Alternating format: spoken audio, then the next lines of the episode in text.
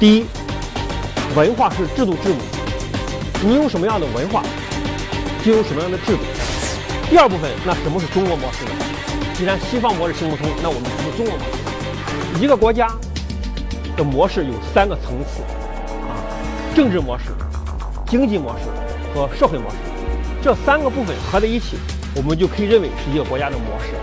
在西方呢，政治权力它臣服于大众和资本。而在中国呢，虽然这改革开放三十多年，我们资本的权利和大众的权利在迅速的崛起，但是政治权利还是拥有最终的拍板权。他们就这样讲，和中国完全一样，没有什么区别。只不过他们从来没这么想过，他只想想中国的问题，他没想过自己是什么样子。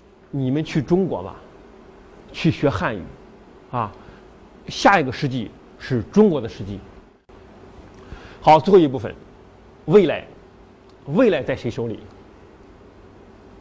我们先看西方。呃，我觉得二十世纪哈，人类有两个乌托邦实验。第一个乌托邦实验是追求在经济层面上的绝对平等，啊，就是我们原来说的叫传统的公有制，啊，百分之百的公有制，证明失败了，是吧？历史证明失败，中国呢也放弃这条道路。我们走的是混合啊经济啊。第二个乌托邦实验，就是在政治层面上追求绝对的一人一票的平等。现在来看，它也不算成功。我们不知道欧洲和美国搞的是不同的制度，它虽然都叫民主制，但是模式是不一样的。呃，欧洲呢追求福利，美国呢比较追求自由竞争，但是有一个现象是完全一样的。个个负债累累，我们学经济的应该知道，国国家的公共债务占到 GDP 超过百分之七十，就就达到一个危险的一个标准。但你看看西方，日本最高百分之二百四，啊，美国百分之一百，啊，大多数欧洲国家都是百分之一百左右，好的也都有百分之九十，啊，百分之九十，都是负债累累，就是因为像欧洲。它是借钱搞福利的模式，没有办法改变。你想想福利，老百姓就上街，是吧？而美国呢，是借贷消费拉动经济增长的模式，它也不可改变，因为老百姓也不同意。所以在这种情况下，你的未来何在？我经常和西方的学者辩论呀，说你看我们美国复苏了，你们中国进入新常态了。我说我不看这个，我就看你的增长模式有没有修正。今天的法国财政支出。排第一位的是什么呀？债务利息，啊，第二位的是教育，再往下是军事。债务利息不是还债啊，只是支付债务利息，就是财政收入的排第一位。美国现在大概是政府花出去的一美元，有零点五美元是借来的，借。你这个模式你不改变，你不可能持续，对吧？所以它未来我是不看好，根源就在它的制度本身。而中国呢？我呢倒是非常有信心，啊，非常信心。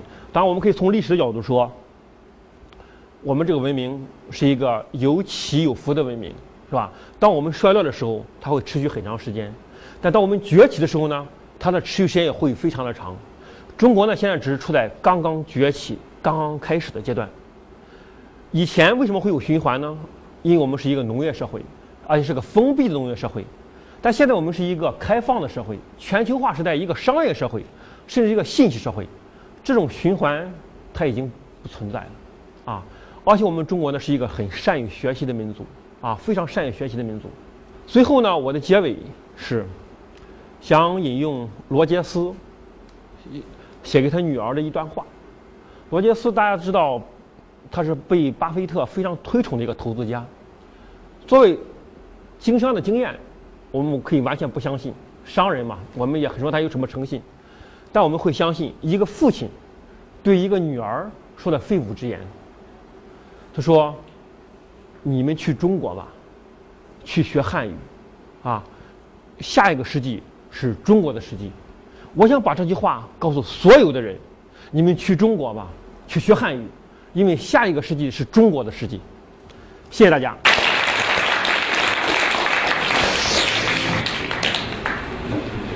好的，非常感谢你，宋老师为我们大家带来了一段非常精彩的这个演讲。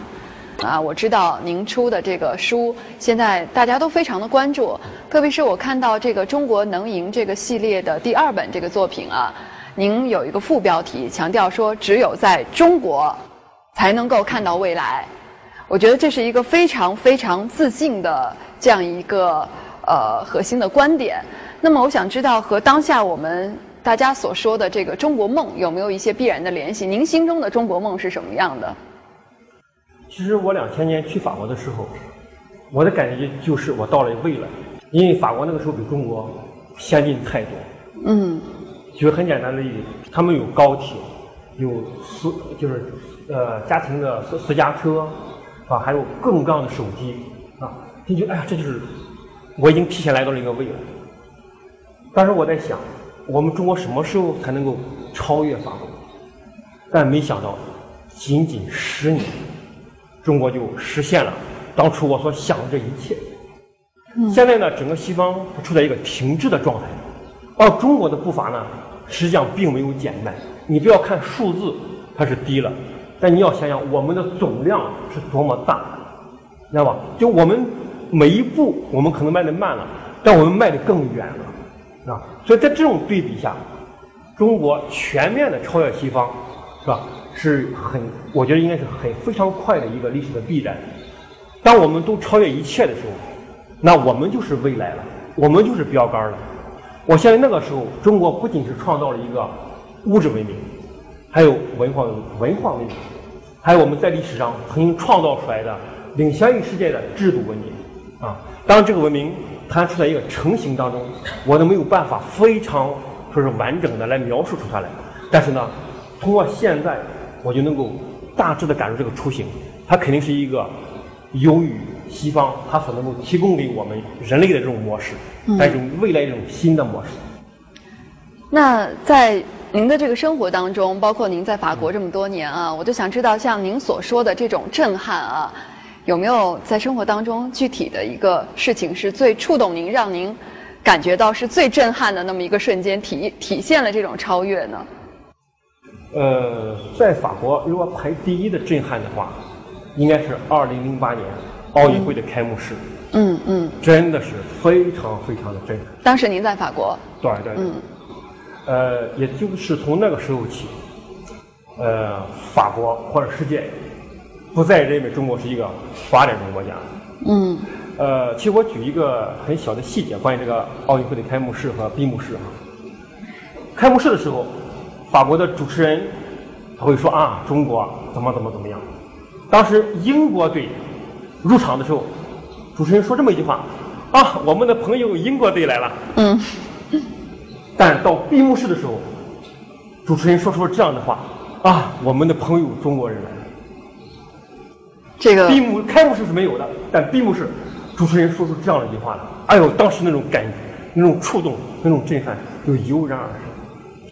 可能我觉得内心也是有一种自豪的这种对祖国的这种感情，也是油然而生哈。对对对对。呃，我觉得今天也许这个温度有点低，有点冷。但是看着现场这么多亲爱的同学们啊，是因为有宋老师在这里啊，我们心里还是比较温暖的。宋老师，我想今天呢，他们心中也有许多的问题，想趁着有这样一个机会和您进行一个面对面的交流。那么接下来这个时间呢，我就想交给我们现场的同学们，看一下他们心里有一些什么样的问题想要问一下您啊。而且据我所知啊，今天来了一位同学，他呢读了很多您有关的书。但是对您的观点呢，他有许多的质疑，呃，您您想见见这位同学吗？呃，我很想回答这位同学问题。嗯。因为如果连问题都解释不了，何来制度自信呢？好。好，有请我们这位同学。宋老师您好，我是来自中国青年政治学院的。我从您的名字我就知道宋老师是非常爱国的。刚才宋老师的演讲。论证是很有道理的，但是我还是认为宋老师的观点太过于乐观了。我就不具体来说，我就问宋老师：如果您说中国能赢，那么中国的未来，它赢过后的未来是什么样子的？呃，我先从我这个名字的这个解释来说起哈。你的解读是我很爱国，因为有宋国、鲁国、郑国，对不对？但是当年我去台湾观展的时候，民进党的人说你的名字不好。哎，我说为什么呀？因为你有大一统思想。所以说，有的时候可能就没有是非，只有立场啊插曲。很多人问过我，甚至质疑质疑过我，中国能赢赢什么呀？赢美国？赢日本吗？什么叫赢啊？我说不是这个意思。我中国能赢是指我们中国能够走出一条适合自己的道路来，并且在这个过程中呢，也造福于我们自己，也造福于这个世界。这就是中国能赢的含义。好，有国富和民强。我想问，中国到最后是国强还是民富？我觉得这两个应该不冲突吧。第一，如果是民富的话，那我们以后可能就会像现在的欧欧洲国家一样，高福利国家。那么同样，我们也会面临他们一样的问题。所以说，我认为他们现在面对的可能就是我们以后制度完善过后的一样面对的问题。所以我从这点看出来，我们我们制度也不一定是您说的那样完美。而且现在所说的，我们走的是探索中国特色社会主义道路，我们是在探索，我们是承认我们有很多问题的。所以说，宋老师，我觉得你这你的论点就更就所以说过于乐观了。首先，没有完美的模式，毫无疑问。第二，中国不会走欧洲这种高福利模式。如果你再走的话，那你的创新性在哪里？别人已经证明出了问题的模式，我们可以借它的教训在哪里，是吧？第三，从地球的资源承载力来说，我们永远也达不到西方现在达到的这个福利水平。但是最更重要的是，西方所建立的这种模式，它是不可持续的。美国百分之五的人口。消耗世界三分之一的能源资源，这种模式它有什么合理性吗？它应该存在吗？难道不应该被中国一个更合理的模式去去去取代吗？是吧？欧洲全它的人口在全球大概只占到四分之一，但是它的福利开支占到全球的百分之五十，你觉得这公平吗？这是一种可持续的模式吗？我觉得欧洲它不是我们的学习的榜样，只是我们借鉴的榜样，借鉴它的教育。或者借鉴他成功的某些地方，中国这个模式肯定是一个超越过去、超越我们自己、来超越西方的模式。我觉得中国能够走出一条不同于西方的，既造福于自己，而且是这个地球能够有承载力的，是吧？一个模式，就是我们最大的贡献。我们用掌声感谢我们的这位同学哈，谢谢你，谢谢你啊！虽然。我们这位同学的问题可能比较犀利，但是我想呢，他也是带着一颗这个关切的心。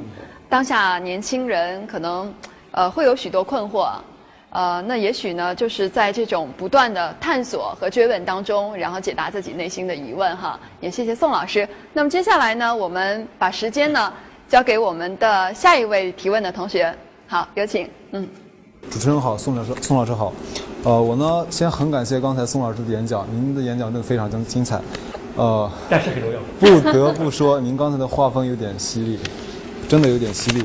然后我刚才是从第一节，从刚才的课，呃，一直听下来之后，我有这么几个问题，我希望老师可以为我解答一下。然后第一个，您刚才从第一方面讲西方模式，第二方面讲中国模式，第三方面讲东西方的对比，是吧？然后。您在这三个方面对比中，我发现您忽视一个问题，不知道我的不知道我的发现对不对？我发现的问题是您忽视了人的问题。呃，我现在先论证一下我的观点，我希望老师可以听我说一下。然后第一方面，您说文化是制度之母，然后我想问一下，呃，您这个这这个观点是是从哪些论据或者说是有哪些史实来论证的？可以回答一下吗？呃，文化问题呢，哈，是我最感兴趣的，也是我研究呃最多的一个问题。但因为确实因为时间关系，我没有展开讲。首先第一点，文化是制度之母这个结论，是我引用的，是西方的这样西方的政治学家叫伯克他说的，你他们可以查一下。但是我呢，在法国生活这么多年，去了很多的国家，我非常认同这个观点。因为为什么这个民族，这个国家，它和别的国家、别的民族不一样？是吧？为什么？而一说到法国，就想说浪漫；一说到德国，就是严谨，是吧？一想到中国呢，它就是另外一种样子，就是在于文化。这是我们区别于不同民族、不同国家的一个标志性东西。这第二点。下面开始举法国的例子。我刚去法国的时候，发现法国有两大怪现象：第一，几乎所有人都是粗心大意，啊，粗心大意，丢三落四。我估计如如果有去过法国人，大伙大概有会有这个体会，啊，就办个事情没有条理。第二个怪现象，什么事情全都通过纸张。你到银行开个户，哗，一天给你来封信，一天给你来封信，什么事都是通过信件来和你去去说明。到了后来，我才慢慢明白怎么回事。因为精英的知道，就是他们这种国民性是没有办法去改变的，那怎么办呢？他就设计一种制度，来尽量降低啊他的国民性的危害性。那就设计这种通过所有的事情，我全通过纸张啊，全通过纸张。我不知道同学们看没看过《围城》？《围城》第一页啊，你们可以回去再查一查。钱钟书说的，说法国人的书你读的话，逻辑这么有条理。怎么做起事情来这么混乱呢？呃，当时我也看过，没什么感觉。我去了法国以后再看，就很有感觉了。啊，文化是不可改变的，只有怎么办呢？通过一种某种制度设计，可以遏制它的，就是它的弊端。我们中国有这方面的教训，我们曾经立法禁止放鞭炮，结果最后失败了。那我们要有套用法国这个思路怎么办呢？我们不应该去禁鞭炮，而应该是造绿色鞭炮。就像二零零四年的希腊那个奥运会，他全从中国买的鞭炮，但是绿色鞭炮，知道这才是我们解决问题的一个思路。关于文化，我还要讲一点制度和文化的关系。呃，如果一个文化的弊端和一个制度的弊端结合在一起的话，会有一个放大效应，啊，很抽象，是不是？我举个例子，山东的酒文化，然后我们又进入了汽车时代，汽车来了。酒文化和汽车结合起来，就危汽车的危害就出现了一个放大效应，就这个意思。法国就是属于这种拉丁民族，好享受，啊，结果民主又把选票给了他老百姓，是吧？老百姓就愿意去更多的去享受。像瑞士，他们公投，呃，大概是前年还是去年吧，就希望把带薪休假延长一星期，结果老百姓自己把它否决了。是吧？在瑞士搞民主，它可能是这种结果，但你到了法国，到了希腊，可能就变成大家都在利用这个选票来好吃懒做。加利福尼亚全球第七大经济体破产了，怎么回事啊？美国是不搞公投的啊，只有加州是例外，只要搞公投，只要是提高福利的，一律通过；只要是加税的，一律否决，就破产了吗？对不对？通过您刚才的讲解，我。间接的发现了另外一些问题，我想问一下，就是您说是文化，我可能我们的角度是站的角度不对，我觉得是制度决定文化。怎么是制度决定文化呢？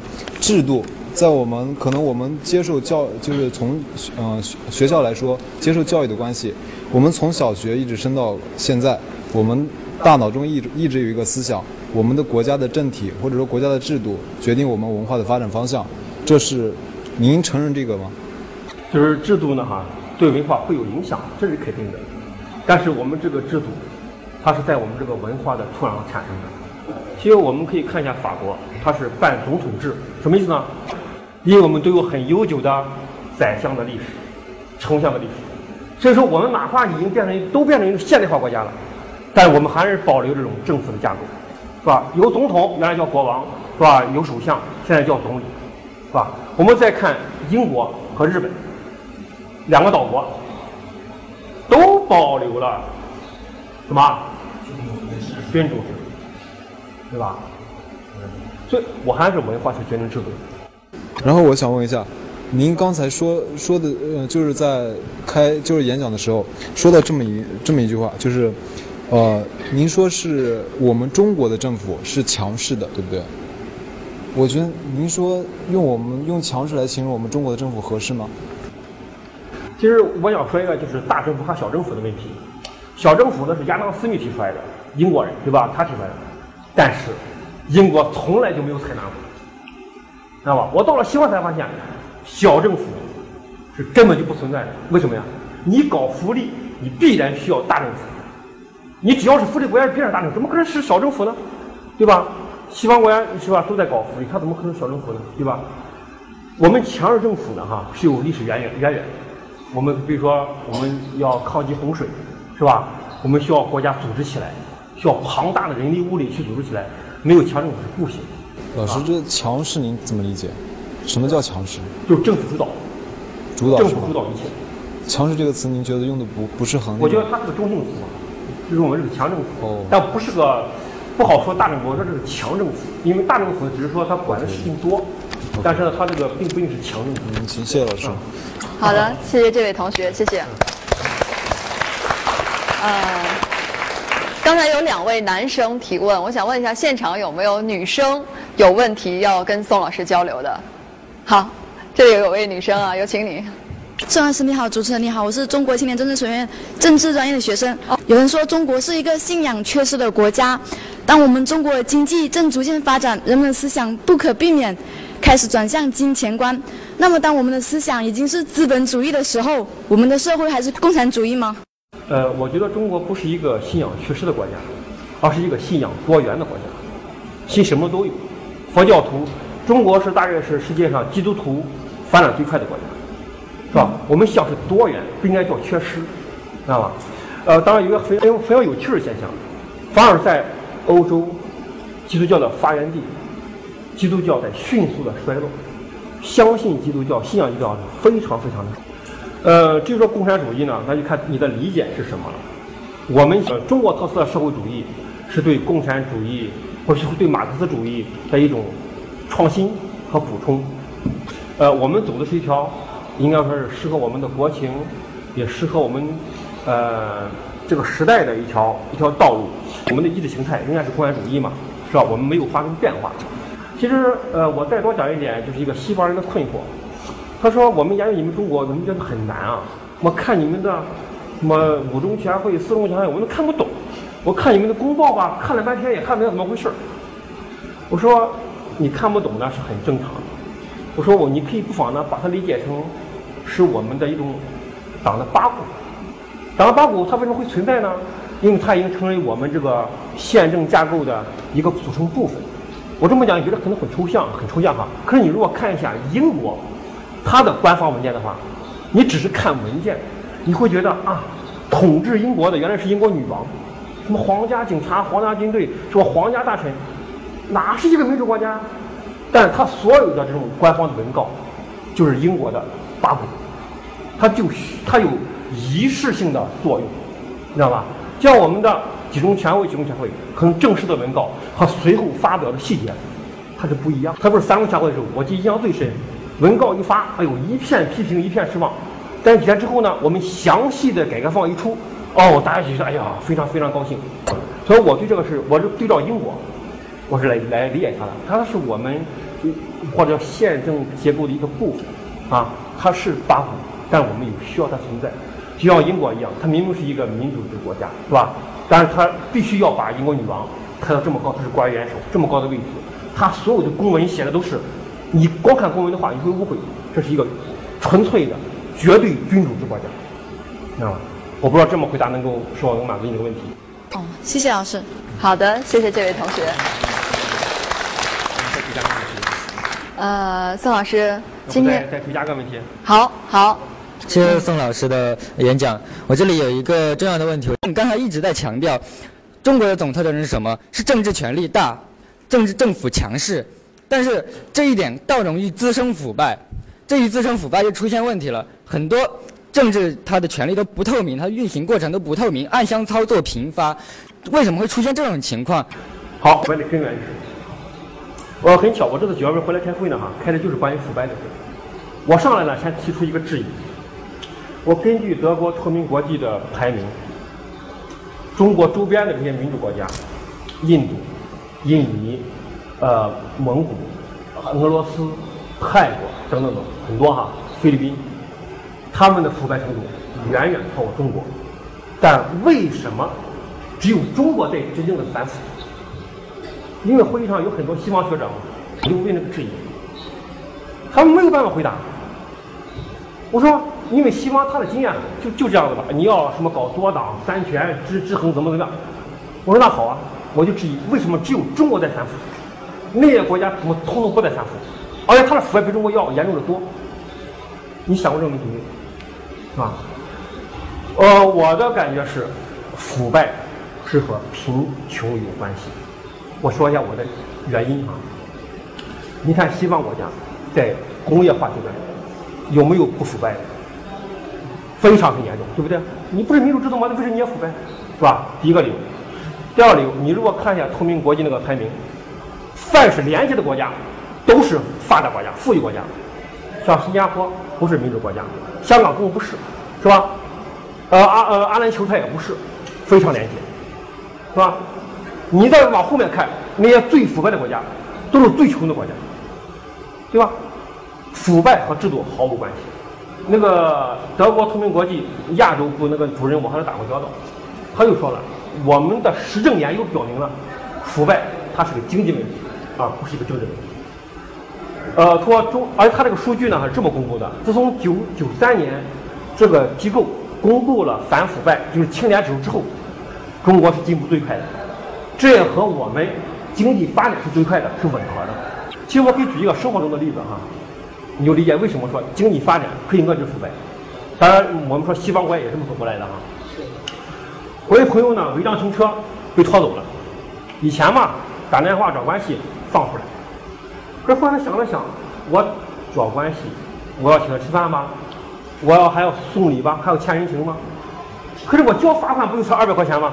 那我交了算了，不找人，知道吧？就是经济发展，它提高了腐败的成本。所以说。对中国解决腐败，我很有信心。但是对那些只要发展不起来的那些国家，他们想解决腐败，没都没有，根本没有这种可能性。好的，谢谢这位同学。我想呢，今天宋老师的演讲啊，就好像为我们青年朋友打了一针强心剂，让我们对未来更加有信心。